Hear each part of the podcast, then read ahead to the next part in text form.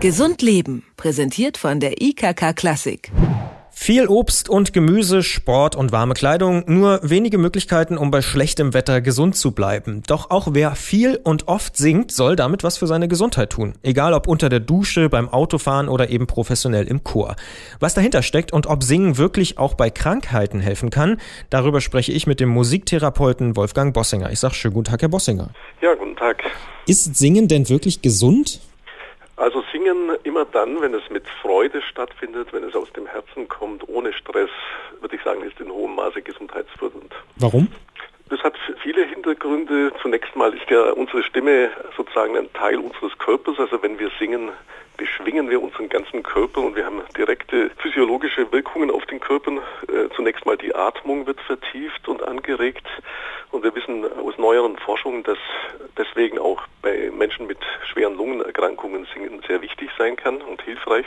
Aber auch das Immunsystem wird gestärkt. Wir haben eine vermehrte Produktion von Immunglobulin A, ein Antikörper, der uns schützt vor Krankheitserregern. Der sitzt in den Schleimhäuten und vernichtet praktisch Bakterien, Allergene und Viren. Also das heißt, wenn wir singen, haben wir, weil Sie vorher gerade das schlechte Wetter erwähnt haben, haben wir sozusagen einen erhöhten Schutz vor Erkältungen. Also es und dann wirkt eben Singen auch äh, in vielfältiger weiterer Form, dass es eben zum Beispiel Stresshormone absenken kann, dass es glücklich stimmende Botenstoffe im Gehirn anregt, dass es das Herz-Kreislauf-System aktiviert. Also wir haben sehr, sehr viele Effekte und ganz besonders wichtig beim gemeinsamen Singen eben das, das Erleben von Gemeinschaft, von Zusammengehörigkeit. Und wir wissen auch aus der Gehirnforschung, wie wichtig solche Erfahrungen sind, dass wir uns angenommen fühlen, dass Resonanz erleben, dass wir Teil einer Gruppe sind. Sowas kann uns auch sehr helfen, die Gesundheit zu fördern. also ist tatsächlich ein bisschen vergleichbar mit Sport. Ja, also man könnte durchaus sogar sagen, wenn wir jetzt also sowas wie zum Beispiel Opern singen oder äh, Singen auf hohem Niveau ist durchaus vergleichbar mit Leistungssport. Da wird also wirklich auch das Herz-Kreislauf-System und das Atmungssystem sehr stark aktiviert. Aber es hat äh, auch andere Effekte und andere Wirkungen. Ich würde mal so sagen, bei einer Reihe von Sportarten geht es darum, um besser sein, gegeneinander, Wettkampf. Beim Singen geht es meistens um das Gemeinsame, um das gemeinsame Erleben. Jetzt singen in Deutschland rund drei Millionen Menschen auch tatsächlich regelmäßig in Chören, aber die Zahl nimmt immer mehr ab. Wissen die nicht, dass es gesund ist?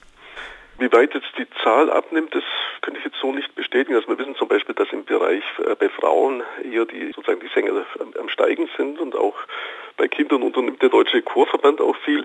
Was eher das viel, viel größere Problem ist, dass Singen als Alltagskultur immer mehr verloren geht. Und da, da sind sozusagen auch die Effekte sehr viel problematischer, wenn zum Beispiel immer weniger Mütter und Eltern singen für ihre Kinder, wenn im Alltag einfach immer weniger gesungen wird, weil im Alltag äh, ursprünglich hat man sehr, sehr viel gesungen. Man sieht es noch in weniger weit entwickelten Kulturen, dass einfach oft sowas wie Arbeitsgesänge, dass man im Alltag eben viel singt oder früher gesungen hat und diese Dinge gehen verloren. Und für Kinder ist das sehr, sehr schade, wenn, weil eben zum Beispiel sowas wie ein Wiegenlied äh, eine enorme Zuwendung eine Mutter ja dann eine ganz intensive Beziehung zu ihrem Kind herstellt und, und heutzutage haben wir immer mehr schwangere Frauen, die praktisch schon gar keine Wiegenlieder oder Kinderlieder mehr können. Im Idealfall machen sie dann wenigstens Kurse, um die wieder zu lernen. Also da ist sozusagen die große Gefahr und deswegen wende ich mich auch sehr stark äh, gerade an Amateursänger, an Menschen, die wenig Erfahrung haben, weil viele haben so eine gewisse Ängste, haben das Gefühl, sie können keine Noten lesen und im Chören geht es halt auch zum Teil schon eben um die Ergebnisse, dass man probt für Aufführungen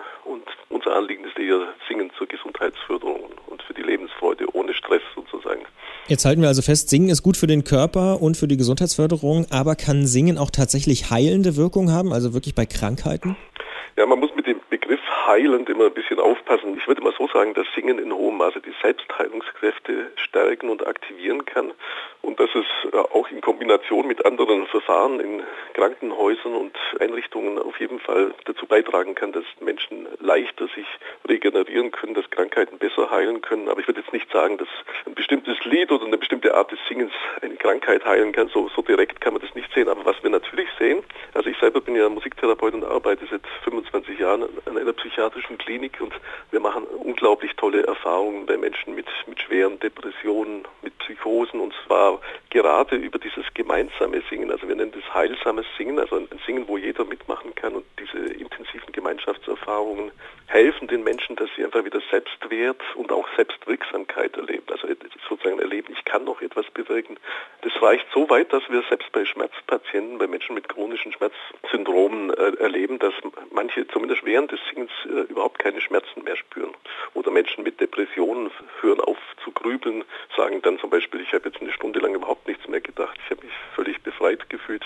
Das kann man jetzt natürlich nicht so sagen, dass das für jeden Menschen und in jedem Fall gilt, aber wir machen auch Forschungen dazu oder wir sehen zum Beispiel, habe ich schon erwähnt, bei schweren Lungenerkrankungen, bei COPD, ein chronisches Lungenemphysem, was viele Raucher auch kriegen, wo sozusagen fortschreitend immer mehr Atemnot entsteht. Auch da konnte eine Studie zeigen, dass das Singen helfen kann, dass diese Menschen wieder besser atmen können, dass sich zum Teil sogar die Lunge sich regeneriert.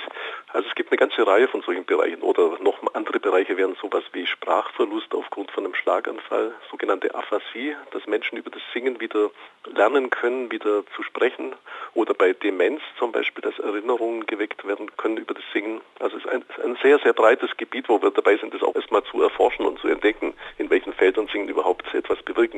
Und wenn ich jetzt anfangen will und sage vielleicht, Mensch, ich habe überhaupt keine Ahnung, ich kann keine Noten und ich kenne auch kaum Lieder. Was sollte ich dann machen? Einfach erstmal selber unter der Dusche anfangen oder wirklich gleich in Chor? Grundsätzlich wirkt Singen vor allem dann gut und gesundheitsfördernd, wenn man mit Freude singt. Das heißt, wichtig ist, dass Sie Lieder singen, die Ihnen Spaß machen. Also Lieblingslieder, Melodien, die einem gefallen. Das kann in der Dusche sein, im Auto, mit Freunden.